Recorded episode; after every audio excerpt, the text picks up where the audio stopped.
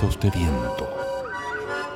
Cuentos e historias hechas de viento que viajan para llegar a diferentes y lejanos rincones, abriendo un mundo lleno de palabras imaginantes.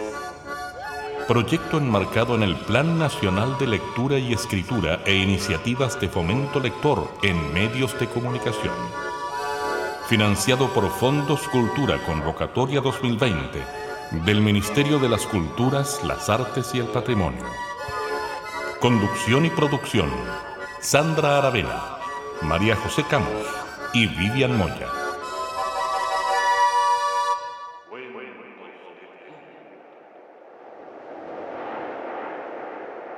Vivi, ¿qué pasa? Van a ser las 5 y todavía no mandan los cuentos. Se nos va a enfriar el tecito aquí en la casa, estamos esperando.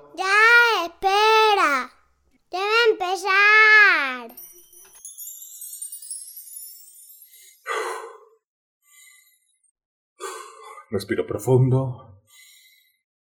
Respiro profundo. Sigo respirando profundo. Estuve respirando profundo durante más o menos unos 10 minutos y lo único que obtuve a cambio fue un pequeño mareo, un pequeño dolor de cabeza. No aguantaba más, tenía que salir. Jamás pensé que obligarte a estar encerrado era así de duro. Y pensar que solo llevo dos días. No, aguanté más y salí al balcón del apartamento.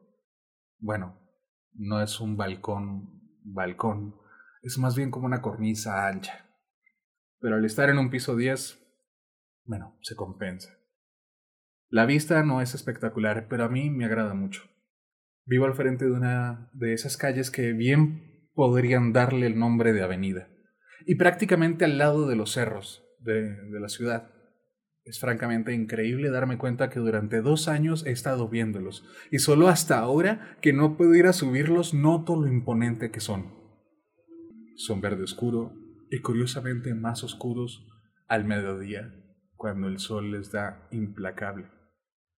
Pero es todavía más fascinante que algunas nubes tercas, o muy dramáticas ellas, se empecinan en chocar contra, contra ellos, contra los cerros constantemente, todos los días. Al frente mío se alza la poderosa y nunca bien querida capital de Colombia, Bogotá. Ciudad de todos y por lo mismo de ninguno. Estoy en un piso 10 y sigo sintiéndome pequeñito al mirarla. Bueno, pequeñito y preocupado. La polución, amigos. La polución. Date cuenta, ciudad, date cuenta. Últimamente se ha hecho cada vez peor. Eso que... Eso que veía al fondo y que alcanzaba a cubrir algunos edificios no era una nube negra, no, eso no era lluvia, no, y si era lluvia de por sí debería ser ácida. Siempre me imaginé que si una paloma blanca volara a través de una de esas nubes, saldría negrita, negrita, como en las caricaturas. Se supone que la polución bajaría porque estamos en una especie de cuarentena voluntaria. Aislamiento social, dijeron en la radio esta mañana. Pero nada. ¿Cómo va a bajar con tanta gente todavía afuera? Me pregunto yo. Me puse un poco rojo de la ira. Por culpa de toda esa gente inconsciente que no comprende lo peligroso e irresponsable de salir ahora.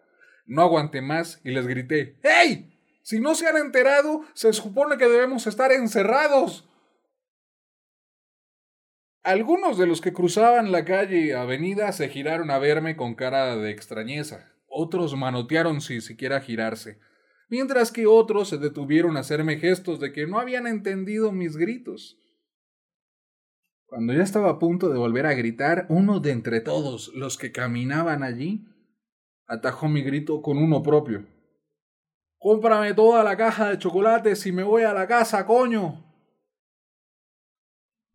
Me puse rojo de inmediato, de la vergüenza. Primero porque mi costeño siempre ha sonado cubano. Y segundo, porque para mí estar encerrado es no ser egoísta y contribuir para que todo esto pase pronto. Pero para otros, estar encerrado es un lujo que no se pueden dar. Sin gritar le gesticulé que lo sentía mucho. Y sin quererlo, tal vez, el señor de los chocolates me volvió a interrumpir Sonrió tan grande y sentido que desde un piso 10 yo entendí que me decía, todo bien chico, y para confirmarlo estiró la mano levantando el dedo gordo. Yo sonreí de vuelta. Mientras concentrado pensaba que ojalá los vendiera todos, todos los chocolates ese día, y el próximo, y el siguiente, y el que le sigue, y todos los días en el, en el que él tenga que salir. Chocolates, como bauticé al señor, terminó de cruzar la calle y yo lo vi alejándose rumbo a la nube negra. Y mientras me devolvía del balcón y cerraba la puerta para volver a mi encierro, pensaba y sonreía que tal vez él, al cruzar la nube negra, también saldría negrito. Bienvenidos y bienvenidas al programa número 10 de Cuentos de Viento. Acabamos de escuchar a un cuentero mexicano que vive hace muchos años en Colombia y que ha dedicado su vida a cuatro pasiones. A la cuentería, a la escritura, a la fotografía y a viajar. Desde Colombia nos manda esta historia que se llama Desde el Balcón, de su autoría y por cierto escrita en estos tiempos de crisis. Hoy estamos con María José Camus y Vivian Moya para hablar de un tema que nos convoca desde lo comunitario y desde lo social. Desde el inicio de los tiempos, desde el inicio de la historia de la humanidad, las comunidades han sobrevivido en colectivo. Necesitarnos, estarnos juntos, y acompañarnos en cariño y en colaboración permite que nuestra humanidad siga aún. Es cosa de imaginarnos, por ejemplo, en la época prehistórica, cuando las tribus se reunían y cada persona de la tribu tenía una función particular, necesitaban también a quien contara historias, necesitaban también a quien alimentase y quien cuidara a los niños y quien se encargara de todas las noches mantener encendido el fuego para el frío. Sobrevivir es algo social, es algo comunitario. Sobre todo en tiempos de crisis y cuando subsistir se nos vuelve un poco más complicado que dentro de lo que nos acostumbramos. Recuerdo una historia que conocí alguna vez en la región del Biobío, en el sur. Después del tsunami y el maremoto de, del año 2010, febrero de 2010, conocí a una mujer que era la encargada de la biblioteca pública de Tirúa. Este pueblito que queda en la costa y que fue profundamente devastado por las olas y por el agua, y antes también por el terremoto. Y la bibliotecaria, una mujer pequeña, de un pelo gracioso y, de una fuerza vital alucinante propia de los pueblos originarios de aquella parte de nuestra tierra, levantó como pudo una media agua para volver a, ofrecer los servicios de biblioteca en la comunidad. Y sabía que era muy difícil que la gente optara por leer cuando había necesidades de otro tipo mucho más urgentes. Entonces ella, con una sabiduría y con una ingenuidad increíble, lo que hizo fue poner dentro de la nueva biblioteca herramientas para que los pescadores pudiesen arreglar sus botes artesanales. Y entonces cada vez que algún hombre llegaba a pedir alguna herramienta, ella aprovechaba de contarle alguna historia o, de contarle cuál libro acababa de leer o alguno que le hubiese gustado mucho, y entre conversación y conversación lograba que los pescadores llevaran libros para sus hijos o para ellos mismos a leer en casa. Lo propio hizo con las mujeres. Consiguió cosas de costura y de cocina para poner también a disposición de la comunidad en la misma biblioteca para que ellas también se acercaran. Historias como esta a lo largo de la historia hay muchas. José, ¿te recuerdas de alguna? Sí, hay una historia que a mí me conmueve de sobremanera, que me la contó una vez Manuel Peña. Y es una mujer, así como la bibliotecaria que tú contabas, que ante estas situaciones de crisis es como si, si rearmaran desde las ruinas, empezaran a armar mundos y a crear mundos desde otro lugar. Esta mujer era una alemana judía que se llama Yela Lepman, que nació por ahí por el 1890 y tuvo una misión muy difícil. Volvió a Alemania eh, después de la guerra y la invitaron a trabajar con mujeres y, con niños y niñas también. Y ahí, claro, la cantidad era construir sobre las ruinas, ¿no? y lo que ella tenía como certeza era que esto no volvía, no tenía y no podía volver a ocurrir. Habían muchas, muchas necesidades, pero también ella confiaba que el mundo de, los libros, de, los cuentos, eh, eran alimento necesario y tan urgente, al igual que otros. Y, con esa certeza ella hizo algo increíble y justamente le pidió al resto del mundo que comenzara a enviarle libros infantiles y juveniles, justamente para que los niños de Alemania conocieran a todas las otras culturas y se, y se viviera y se sintiera el respeto por cada una de las personas que habitan en el mundo. Y esa, y esa historia que comenzó así entre ruinas, bueno, terminó siendo un castillo que actualmente alberga efectivamente a la Biblioteca Internacional de la Juventud. Em, entonces, esa historia es impresionante cómo, cómo, nos devuelve justamente como esta necesidad de empezar a construir de nuevo desde la comunidad y, cómo eh, es posible a través de los cuentos y de los libros tener esta posibilidad también, cómo, cómo, cómo nos va entregando eso este libro yo quedé tan entusiasmada con la historia que después la adquirí. No me quedó otra. Se lo pedí de regalo a alguien. Y, se llama Un puente de libros infantiles. Y es donde Yela Lepman cuenta su autobiografía. Así que nos, deja mucho. Y llena de humanidad. Qué interesante. Pero, mm, ¿y si escuchamos un poco de música? La calle está que arde ya no basta con marchar. Después de tanto tiempo el alma empieza a despertar. Los viejos prisioneros no lograron transformar el baile y los que sobran hoy pidiendo dignidad. Lo que siento, fluyendo sobre el pensamiento. Ya no espero nada de mí, me entrego a nuestro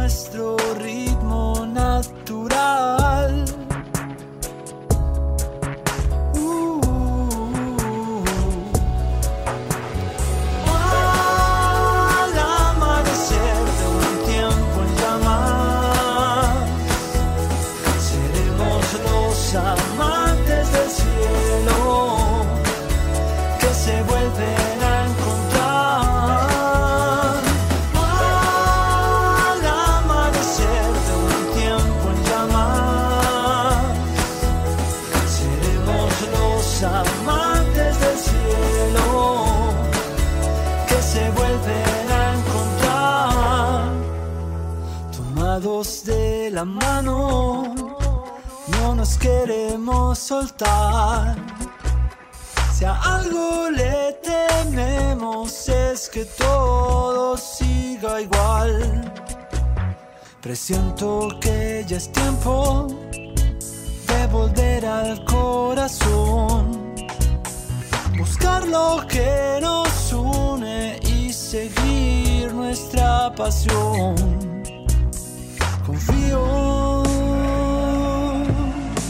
fluyendo sobre pensamiento. Me entrego a nuestro ritmo natural. La serpiente en círculo mastica su cola Fuimos solo luces justo antes de llegar.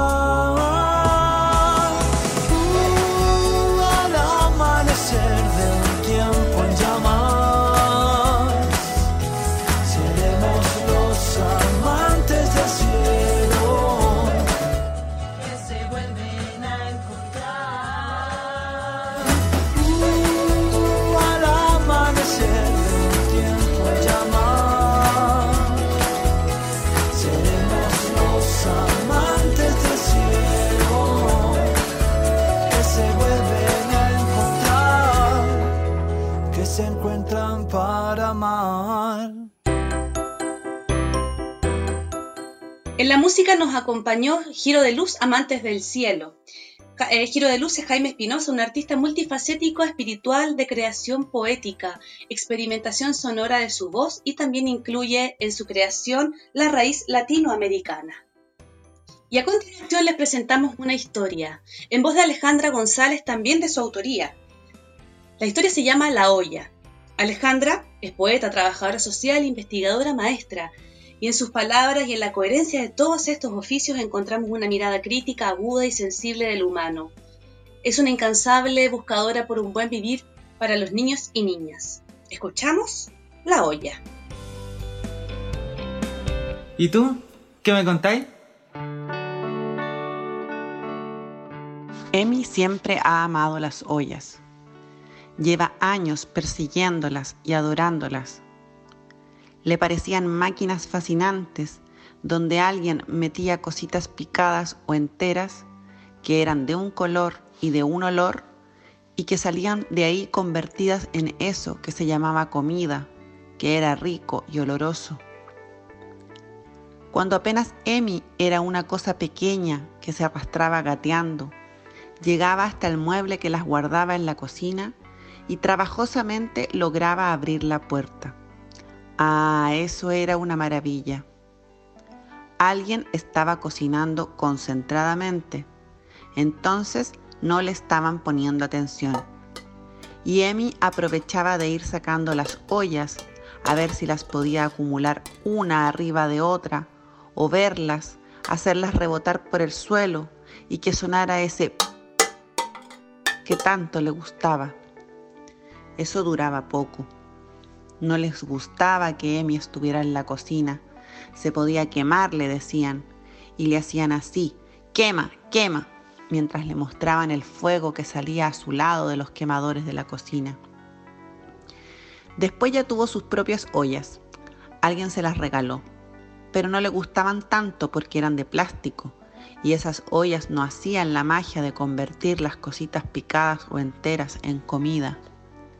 Igual las guardaba en una canastita y andaba con ellas para todos lados. Se ponía en el suelo de la cocina y le ponía cosas adentro, como unas piezas de rompecabezas o unos legos, a ver si el milagro operaba. A veces sí, en su cabeza aparecían pedazos de pollo o tallarines o lentejas. Pero lo que Emi nunca imaginó fue que un día las ollas iban a dejar la cocina y recorrer la calle como si fueran libres, con el sol pegándole en sus fondos plateados. Que las ollas iban a tener manos y a tener pies e incluso iban a tener voz e iban a andar cantando por todas partes y que incluso iban a aprender a vivir en una mochila. De repente, así como si Emi hubiera sido una cosita picada o entera, entró a un montón de gente que caminaba toda junta. Alguien le pasó una olla de verdad, de esas que hacían milagros, y le pasaron una cuchara de acero. Y entonces Emi vio que las ollas hablaban entre sí y cantaban felices, y tomó su cuchara y la golpeó al fondo de la olla y la hizo cantar así, una y otra vez, al principio suavecito, después con toda la fuerza de su manito. La olla hizo el milagro de nuevo. Emi ya no era una cosita picada o entera.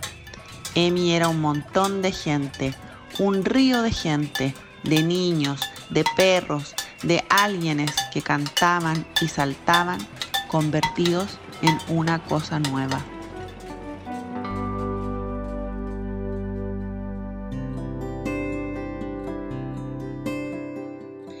Fuerza del colectivo, la fuerza de estarnos juntos. Vivi, ¿qué te surge cuando hablamos de esto? Bueno, yo creo que lo primero que me surge es como lo evidente, que no solo de pan vive el ser humano, ¿no? Y, y se han generado diversas iniciativas solidarias que movilizan a todo el mundo. Como esta imagen que tú comentaste de la gente prehistórica buscándose y reuniéndose para alimentarse, para contarse. Eso me pasa cuando escucho lo de la olla común. esta iniciativa que permite no solo la sobrevivencia, sino además la comunidad. Pero hay otras miles que han surgido. Parece increíble, por ejemplo, que la UNESCO haya abierto su biblioteca digital y le haya puesto a disposición de todo el mundo. Y más chiquitito, las vecinas en Chile son una institución que están siempre presentes. De hecho, a nosotras mismas nos ha ocurrido una cosa extraordinaria, y es que en estos grupos que les mandamos eh, cuentos cotidianamente, se ha ido organizando lo que ellos han llamado la hora del cuento. Y entonces se reúne la familia en torno a las historias, se dan ese respiro de, gratuito de un ratito y cada vez más personas se juntan en torno a eso.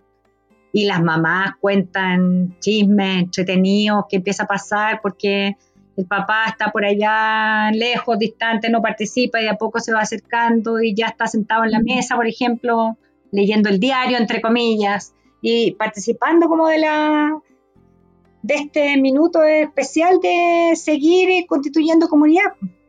Y eso es lo que me pasa respecto de esto, de que los seres humanos en situaciones de adversidad, juntos, somos mucho más resilientes. Qué lindo es cuando nos llevas la resiliencia a una imagen tan cálida y tan hogareña como cuando nos sentamos alrededor de la mesa. Y eso es a lo que les queremos invitar ahora, que nos sentemos alrededor del fueguito de las historias, que nos sentemos alrededor de la humanidad y de lo que nos convoca profundamente para escuchar una historia. Vamos a escuchar a una cuentera chilena que hace ocho años conoció el arte de contar historias y desde ahí no se desapegó más. Ella es una gestora cultural, además, eh, que tiene distintos proyectos para visibilizar y apoyar los derechos de los niños y de las niñas. Escuchamos en voz de Catalina Moya Marchant No te rías Pepe, una historia basada en el cuento de Keiko Casa. Escuchar, escuchar que un cuento va a empezar. Mamá Zarigüeya amaba a su hijo Pepe tiernamente, pero él siempre se estaba riendo. Últimamente ella estaba preocupada por la risa de Pepe. Mamá Zarigüeya estaba a punto de enseñarle a Pepe la lección más importante que una zarigüeya pudiera aprender. Pepe, dijo mamá Zarigüeya, debes aprender a hacerte el muerto. ¿Por qué? preguntó Pepe. Porque nosotros, las arigüeyas, nos defendemos de los enemigos haciéndonos los muertos, le explicó mamá zarigüeya. Cuando aprendas este truco, te prepararé el postre preferido de las zarigüeyas, torta de insectos. Empezaron a practicar. No te rías, Pepe, le advirtió mamá zarigüeya. No te preocupes, mami, respondió Pepe. Pepe se hizo el muerto y su mamá lo olfateó como si fuera un zorro hambriento. Sniff, sniff, sniff. Pepe se rió tanto que le dolió el estómago.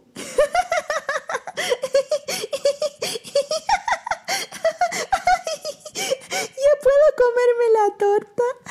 Preguntó. De ninguna manera, lo regañó mamá zarigüeya. Las zarigüeyas muertas no se ríen.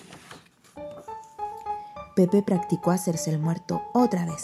Ahora su mamá lo hurgó, como si fuera un coyote malvado. Pepe se rió tanto que gritó para que su mamá parara. ¡Ya! ¿Ya puedo comerme la torta? Preguntó.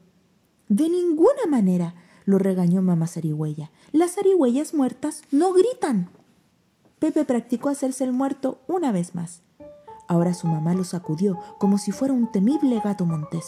Sacudón, sacudón, sacudón. Pepe se rió tan fuerte que con el movimiento se soltó y cayó al suelo. ¡Ay,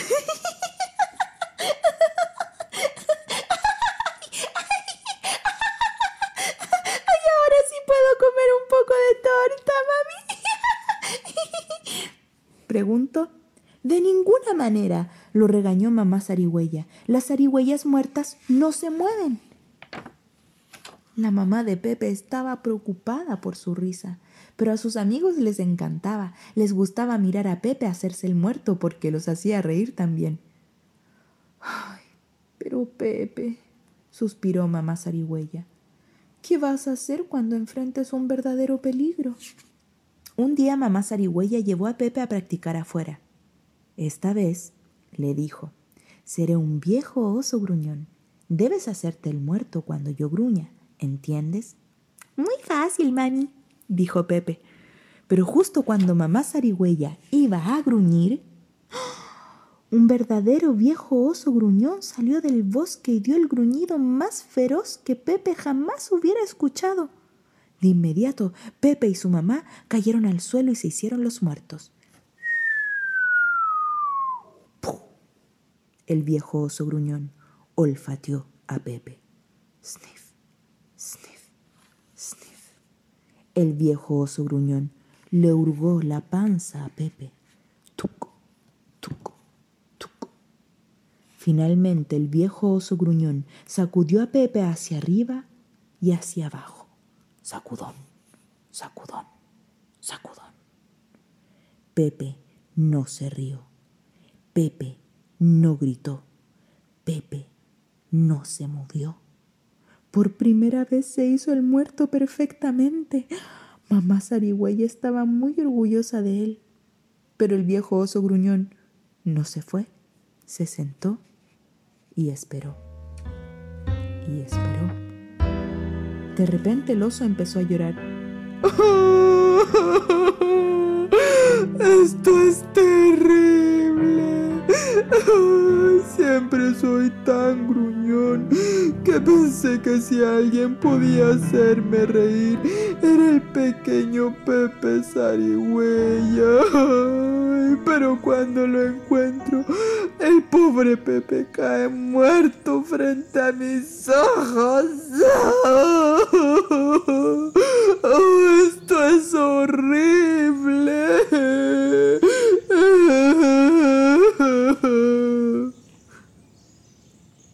Pepe se tranquilizó al oír la historia del oso. Hasta comenzó a sentir compasión por el oso que sollozaba. Señor oso, dijo, no estoy muerto, solo me estoy haciendo el muerto. El oso se espantó sorprendido. ¿Haciéndote el muerto? Caramba, eres muy bueno para eso. Oh, por favor, Pepe, le rogó. Enséñame a reír. Es fácil, dijo Pepe. Hay muchas cosas divertidas, señor oso. Lo que acaba de pasar es muy divertido.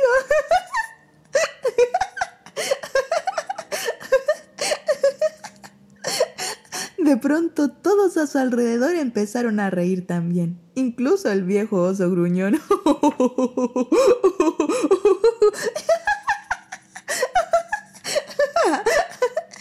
Al poco tiempo los animales se estaban riendo tanto que todo el bosque temblaba.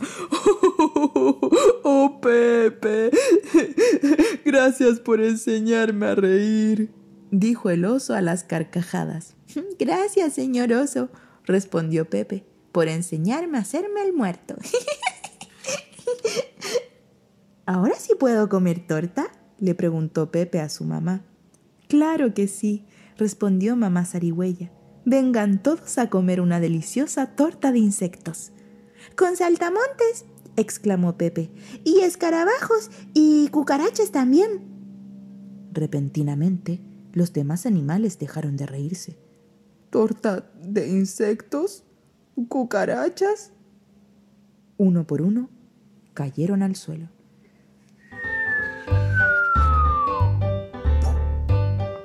Y se hicieron los muertos.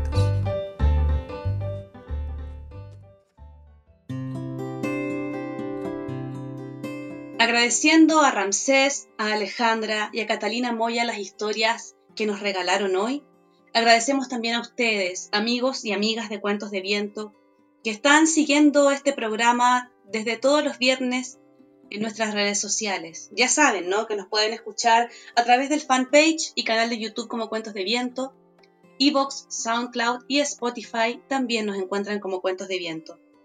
Estamos siendo emitidos por Radio Cámara de Diputados y sus 80 radios comunitarias asociadas a través de www.radiocámara.cl.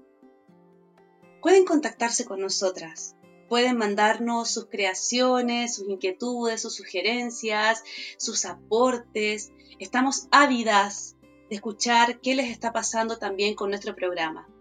¿Y cómo se contactan con nosotras? Ya sea a través de nuestra fanpage de Facebook, Cuentos de Viento, o también a nuestro correo electrónico cuentosdeviento.gmail.com. Quiero saber si Vivi, José, hay alguna emocioncita que se les quede ahí como revolviéndose en el corazón que quisieran compartirnos. A mí lo que me, pasa es una emoción muy profunda de que en esta adversidad eh, hay brotes de diversos tipos. Y esto de enviar eh, cuentos cada día a diversos grupos de personas que están armando colectivos del tipo que sea para salir adelante es una cosa que me, da, me, calienta el corazón. Y eso es lo que quería compartir. No, yo solo agradecer eh, cada gesto generoso y amoroso eh, de compartir su arte a las personas que nos han enviado sus cuentos, sus historias, sus anécdotas, sus recetas en cada uno de esos gestos hay mucha comprensión por el momento en el que estamos viviendo y mucha generosidad. Así que muchas gracias. De esa manera ya nos despedimos amigos y amigas con este programa que nos deja el corazón calentito de esperanza. Que nunca se nos acabe la esperanza. Mientras esto exista, podremos seguir contándonos bellas historias. Nos encontramos el próximo viernes. Gracias Vivi, gracias José, muchas gracias Nelson Golot que nos hace la técnica y edición de nuestros programas. Gracias especialmente a ustedes.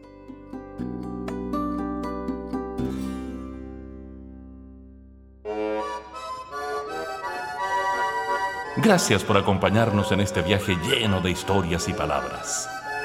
Esperamos que los cuentos de viento encuentren las rutas precisas para poder llegar a ti y así abrir un mundo lleno de palabras mágicas e imaginantes. Juntémonos esta y todas las semanas en alguno de nuestros puntos de encuentro digitales. Cuentos de viento. Que cada historia se te quede adentro. Que cada historia te habite dentro.